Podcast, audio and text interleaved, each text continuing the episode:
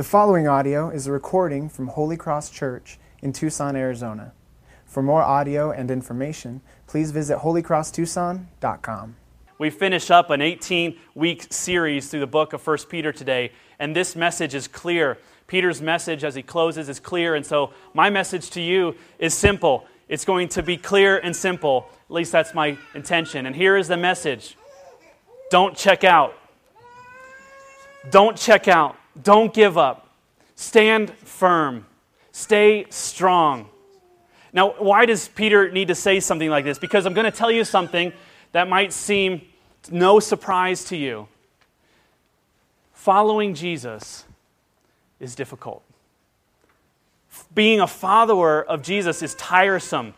It will lead to weariness, to fatigue, to boredom, you will be tempted to fatigue. You'll be tempted to take a break, to rest from it all. If you do not grow, in if you do not grow weary in pursuing Jesus, then you're doing it wrong.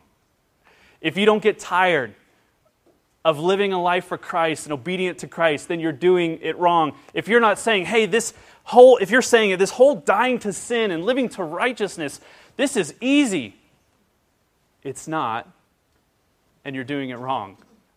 If everyone loves you, if you don't have an enemy in the world, if no one ever disagrees with you, then it's possible you've never been courageous for your faith. You've never stood up for Christ. You've never taken one on the chin for Jesus, so to speak. We're tempted. We're tempted to abdicate our mission and to let someone else deal with it. We're tempted to think, yeah, the world is a mess. Someone else will deal with it, someone else will figure it out. Let someone else deal with the struggle of daily relationship with God, daily growth, daily pursuit of the gospel. Let someone else deal with the stress of leadership. Let someone else be the, the perfect godly husband or wife. Let someone else uh, be a, a compassionate citizen. Let someone else do that. This is a lot of work. Let someone else deal with the working of letting the gospel change their marriage or their, shape their social relationships, or shape their church participation, or shape their heart. Frankly, it's hard work, isn't it? We're tempted to fatigue. And so let's rewind, shall we, to week one, week one of our series, in the first couple verses of 1 Peter, remembering what this is all about and what he was saying. The early church, that Peter writes to. They were confused, they were struggling, they were discouraged by their position in culture. And what was their position in culture? They were being further marginalized in the culture. They were being pushed out of society. Their values were not welcome. Their views were mocked. Their perspectives were labeled as foolish. Yeah, there's these new Christians, and these are their ideas, and they were pushed out to where they had very limited economic position. They were losing honor. And so Peter responds with this letter. And he says, There is a way. There is a way for Christians to maintain their allegiance and love for Jesus and to engage fully in culture with compassion. There is a way to do both. You do not have to sell your soul in order to be a witness. You do not have to uh, accommodate everybody in your life and lose your witness. You can love Jesus, you can follow him, you can honor him, and you can still love those in the world and have compassion for those hurting. You can still be a part of the culture without giving up your faith. And so Peter's final message is clear don't check out, stand firm. Stand firm in it he says. What is it? It is the true grace of God that is applied in, in different ways throughout his letter. But it's the true grace of God as he, he references here in his closing. Why does he say, what does he say about the true grace of God? And it's probably most clearly stated in chapter 2, verse 24. He himself bore our sins in his body on the tree, that we might die to sin and live to righteousness. By his wounds we have been healed. Peter is saying this is the true grace of God. Jesus died for us, He died for our sins, and we're healed by His wounds so that we can live to righteousness. And so, what the aim of this entire letter, of all five chapters, is, is that we can, it's possible, and we ought to live our life out of and in perspective in this kind of view of Jesus dying for our sins. Jesus died for you in your place, and this should change your work. Jesus died for you in your place, and this should change your marriage. Chapter 3. Jesus died for you in your place, and this should change your cultural perspective on, on issues in, in, as it relates to ethics and morality. Chapter 1.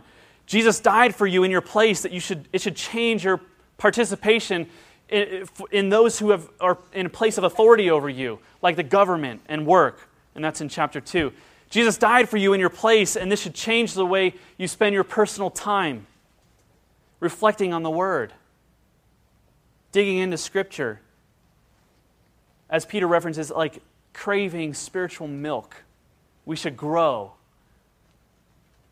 And so the fact that Jesus died for our sins should change everything in our life. And Peter says, stand firm in this, in this perspective, applying the gospel, the true gospel.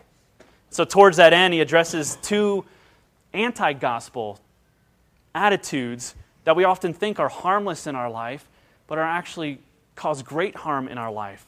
They're harmless. I mean, they're not harmless. And if we desire to be strong in our faith, we have to call them out and be honest about them. And there are two things, and he calls them out. He says, pride and anxiety. You know, two harmless things that we think in our life. Yeah, sure, I, I, worry in my life, but doesn't everybody? Everybody's worried. Everybody has anxiety. Everybody has cares in the world. And pride, well, sure, like I have confidence. I think that I'm good and I'm working on things, but he talks about these things as anti gospel attitudes. And first, he looks at pride. And I'm exercising some real restraint here because this final sermon is, a, I guess, a recap of the whole book. It's a, it's, a, it's a conclusion, but I'm so tempted to add like three more weeks to our sermon series, but I won't because we can't. we got to keep going. But I really want to. This passage is so good. Pride is the anti grace. C.S. Lewis says pride is the anti God state of mind. Pride is anti God because pride says, I can do this. I can do this and it's so contrary. Humility is in opposition, in direct opposition to the idea that I can do this. I got this. I can please God. I can be good enough. Why? Because pride blocks the very blessing that God desires to extend to us. Pride blocks the very grace that God wants to give to us. I said last week that the that the Christian church, the Christians are, by definition, humble people. They're, you cannot be a Christian without an act of humility. There's never been a Christian who was not humble. That's pretty bold to say, isn't it? But that's part of my job as a pastor is to say just like bold comments like that. There has never been a Christian who has ever lived, ever, who was not humble. How do I know? I haven't met everyone. I haven't gotten to know every one of you. How could I say that? Because humility, it is humility that allows a person to resign their claim of self salvation. It is humility that allows a person to say, I need God. It takes humility that allows a person to say, God, will you accept me based on what you have done for me, not because of my record?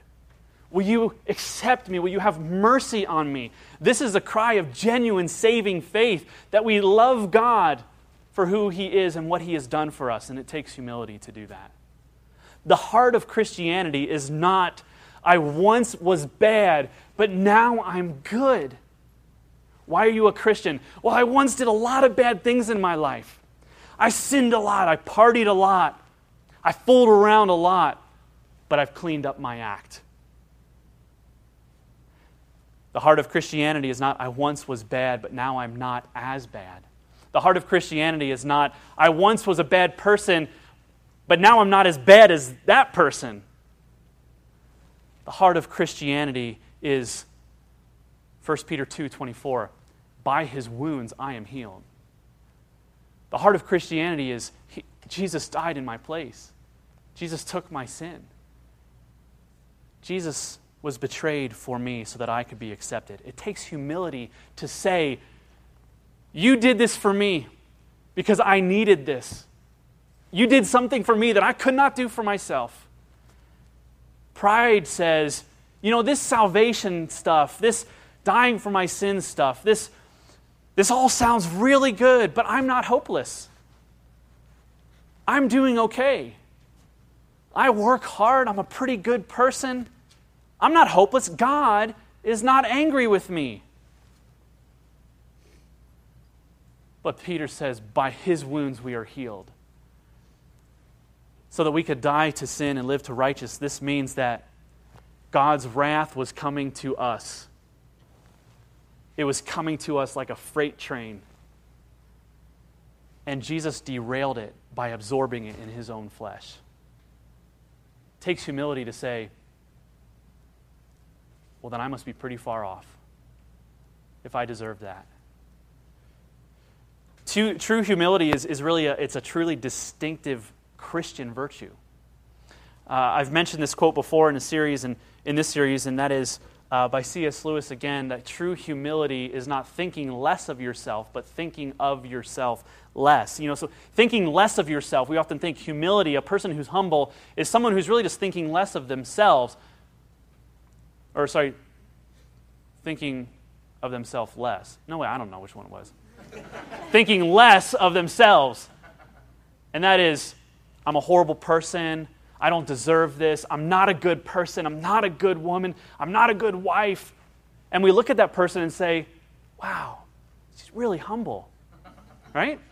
That's not humility, that's self hate. That's not thinking of yourself less, that's hating yourself for who you are.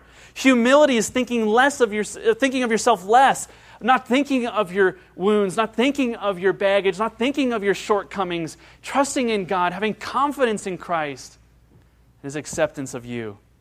Humility then is not hating yourself, but taking yourself actually out of the center. You see, someone who says, I'm a horrible person, I shouldn't be blessed, I don't deserve any of this. In a weird way, that's pride. That's still putting themselves in the center and saying, it's all still about me. But it's not about the good things I do, it's about the bad things I do. And that person is still at the center. Humility is taking yourself out of the center and putting Christ where he belongs at the center. So you can see how pride is really the anti God state of mind. It's putting ourselves where God wants to be. God ought to be at the center of our life. God ought to be the, content of our conversation, the context of our joy. God ought to be the content of, of, of our thoughts and our desires and our passion and our dreams and our hopes. He ought to be at the center. Pride, then, is really trying to be God.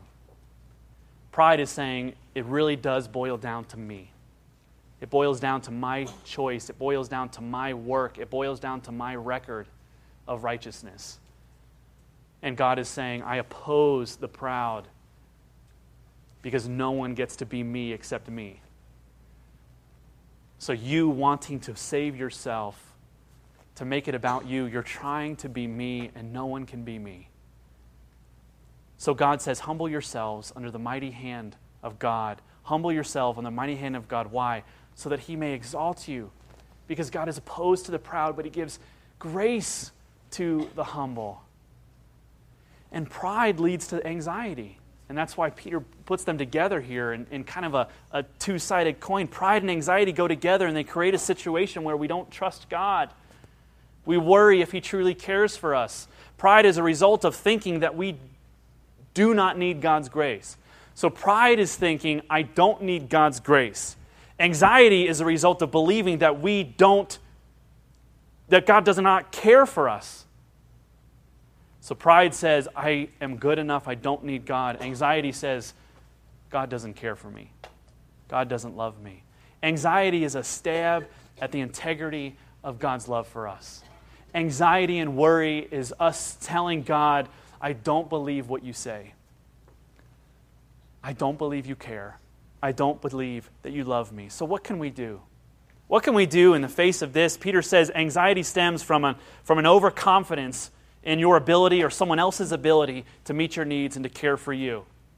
Consider your spouse. You think, well, I'm anxious, I'm worried, but at least I can cast my cares on my spouse.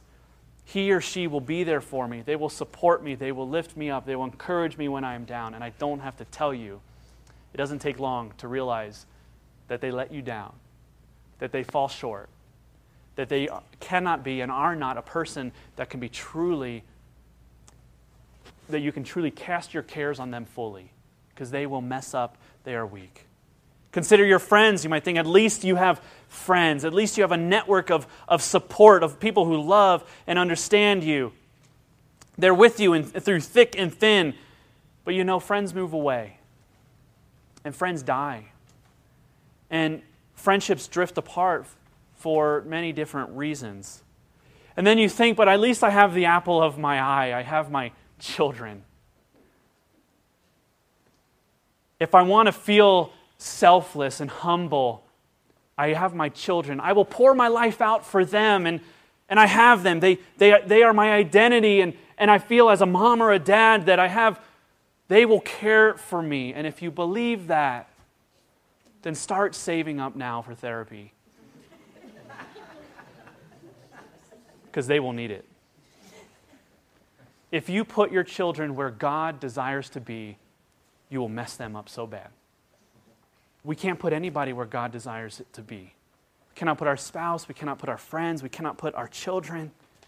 And so, our ability to be humble, our ability to cast our anxieties, to rest in a confidence that God cares for us, this is what this means. He says, Cast your anxieties upon Him, for He cares for you.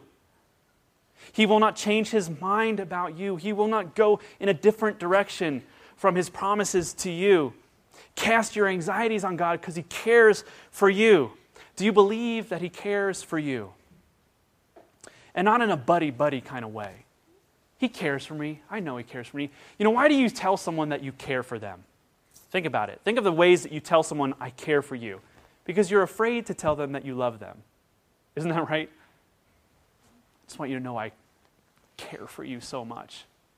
Usually you say that because you, you aren't ready to make a commitment. You don't really love them. You don't want to say you love them, so you care for them. It's a way for guys to test the waters with a girl, right? I care for you. What is she going to say back? You know, it's an insecurity. That's not what's going on here. God cares for us so much that we can cast, and He says, like, you can dump it all on me.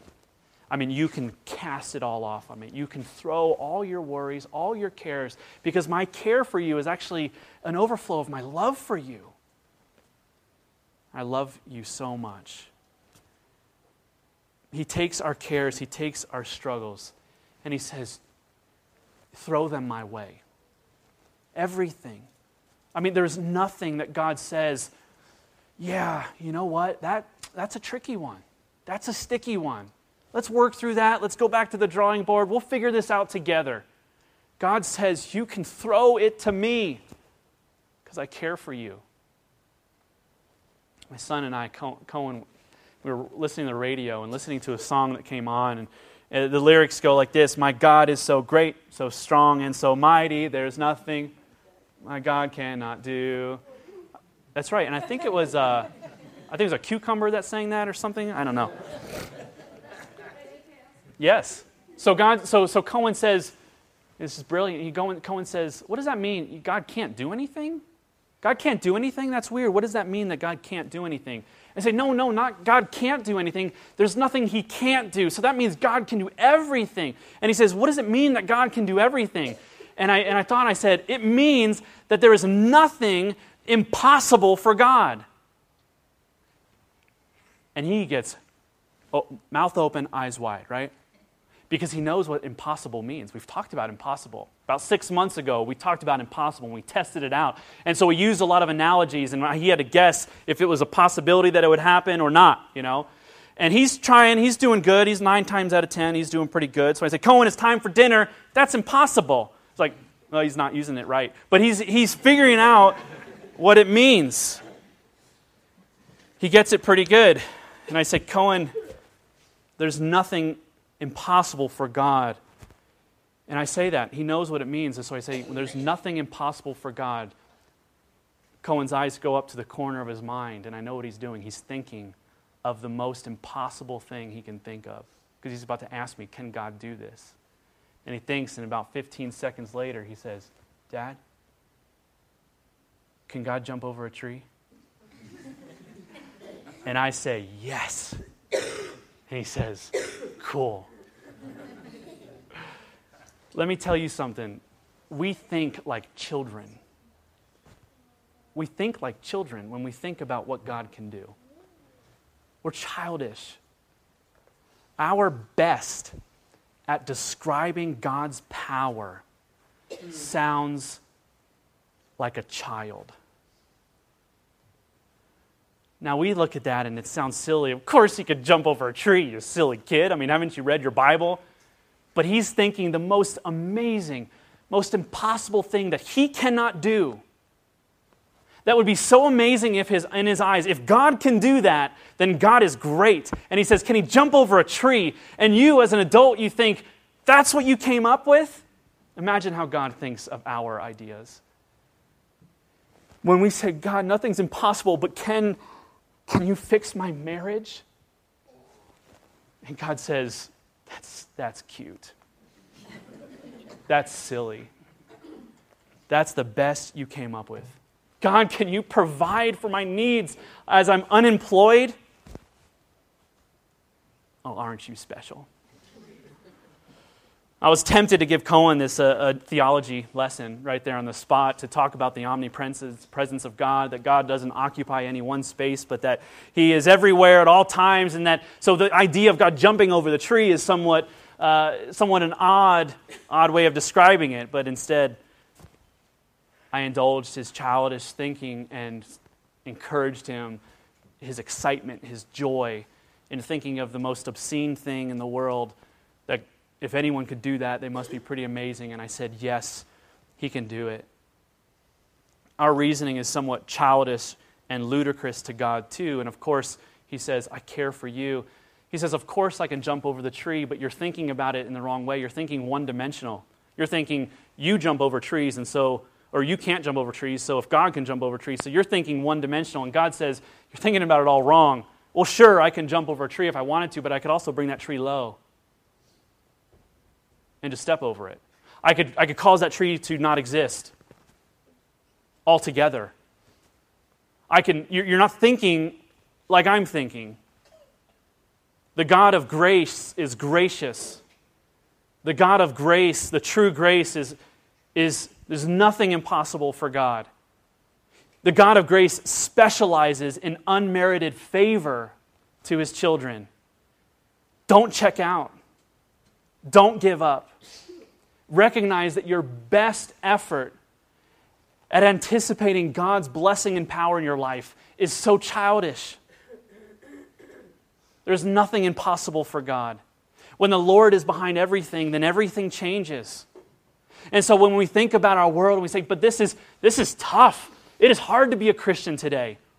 And similar things were going on uh, when this letter was written in the first century that are going on today when Christians are being marginalized for their beliefs, when their morality was being challenged, when they were, they were losing economic position and honor in their culture, where the, just the mere confession of being a Christian will get you to, to be mocked and to lose friends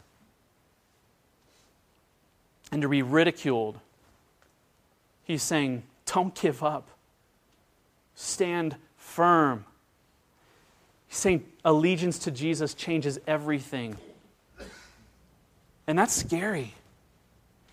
The opposite of standing firm is to abdicate, is to give up the effort to live as God's called us to live in the world with our allegiance to Jesus, yet firmly engaged in the culture with compassion. To abdicate is to give up that effort because of outside pressure, because of inside fear and worry. It's to check out, and to possibly even worse than checking out is to, is to actually assimilate. God, I'm afraid of being a Christian today. Not because I feel like I'm going to lose my life, but I'm going to lose my honor, I'm going to lose my integrity, I'm going to lose my standing in society. I'll be embarrassed. What if I am a lead, uh, trust in Jesus and glorify Him in my in what you have to say about sexual morality? What if I maintain a biblical worldview as it relates to power and money and marriage and relationships and, and work? What if I don't make work my God and I actually say no to my boss or, or my coworkers? God, if I follow you, there is no area of my life that is not vulnerable to attack. There's these fears, and we worry. And God says, Cast your anxieties on me because I care for you and stand firm. There's nothing impossible for God. And Peter even says, if you form your views about life and anything in it as a response to your love for Jesus and a biblical view of morality or anything else, you will face trouble. And remember, a couple weeks ago, we talked about this. He says, Don't be surprised. It's coming your way. Don't be surprised when you're ridiculed. And Jesus says to his disciples, In this world you have trouble, but take heart, I've overcome the world. Yes, I can jump over the tree. Yes, I can bring the tree low. Yes, I can make it cease to exist. I'm in control. The grace of God will allow us to fall so in love with Jesus that his opinion on any given topic, any given subject, will be our greatest priority and greatest influence. Do you see that? When we love him so much, his view, what Jesus desires, what is important to him, will be our priority, and we will not be afraid of pursuing it. So, this, this letter, 1 Peter, is about cultural engagement. It's about pursuing Jesus and loving people who are ungodly, who do not know God. It is inviting Christians at the time to take a step back and ask themselves, what does the culture desire to define for me? What does the culture desire for me to believe and embrace? What is the culture telling me to do? And these confusions offer an opportunity for Christians to reclaim a gospel vision for their life that has long been blurry, that is currently blurry in our world. So be alert. Be alert, he says. Be alert. Why does he say be alert in our passage? He says, Be alert, for the devil is real. The devil's prowling a lion like a, like a, around like a lion. He's seeking to devour you, seeking to tempt you and to destroy you. The devil is real and incredibly powerful. He is more powerful than you. The devil's more powerful than you. He is a personal force of supernatural power, much greater than you can imagine.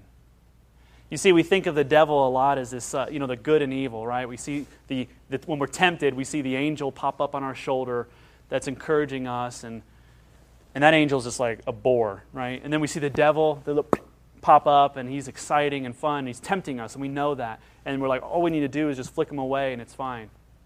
The devil is more powerful. He's a supernatural force of power that you don't even, you can't even grasp. Uh, we think of him sometimes as like a nuisance at, at, best. He's just a bother, and we don't need to listen to him. He's the little guy on your shoulder. And if you love Jesus, the devil has one aim, and that's to destroy you. This isn't, this isn't a trailer for a new like movie or anything.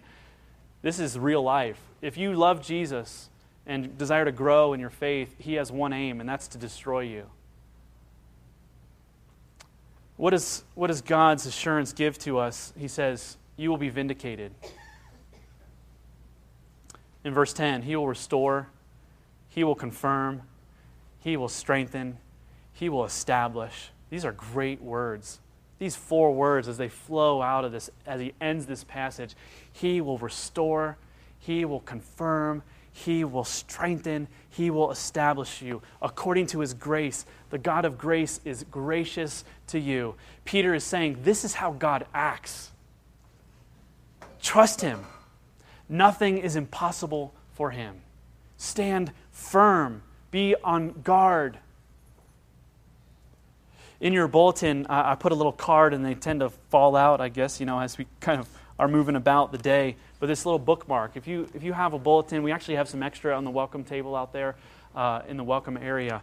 But I want you to look at this, and, and, and this is to kind of conclude our series, our long series in the book of 1 Peter. And it just says, Stand firm because. And on the front and back, there are verses that go through the entire book that we have covered in these 18 weeks. And these are God's reasons for you why you can stand firm. Stand firm because. And you look through these, it is one verse after another of encouragement, of reminder, of, of strengthening, the way that God desires to, to restore you and confirm you and strengthen you and establish you in your faith. Because being a Christian and following Jesus is wearisome. We are prone to fatigue. We are prone to abdicate. We are prone to say, This is tough work. And then you pick this up, God's word, and you say, I'm being guarded through faith by God and His power. He keeps my faith in heaven. So when I am faithless, when my character weakens, God still holds on to me. In verse 18 of chapter 1, I was ransomed by Jesus' blood. He forgives me. I belong to God. He bore my sins. By his wounds, I have been healed. God gives me the strength that I need to get through the day. We will participate with Jesus in his glory one day when he returns. Can you just like read through these? And Peter, if we, we go through it slowly over 18 weeks and we don't see it, but you see like a summary like this, and it's just like he is just one punch after another. He's saying, Stand firm. You have great reason to stand firm. God loves you. He cares for you. He holds your faith. He protects you. You will not be put to shame. Even if you're mocked and ridiculed, He's guarding you. He will restore you. He won't give up on you. He's, nothing is impossible for Him. I mean, one after another, it is this book that is just like chock full of promises and truth of who God is. So, brothers and sisters and friends, and stand firm. Don't check out. And you're going to forget, you know, next week is Mother's Day, and we're going to move on from here. And the week after that, we're going to enter into a new series and work through God's Scripture, and you're going to be tempted. And, and, and the strength of, of our teaching time through 1 Peter is going to drift away. You need to stand firm. You need to keep coming back to God's Word, coming back to His power and His love for you. He supplies for us the strength that we need to go on. And He loves you very much. Cast your cares on Him. Let's pray.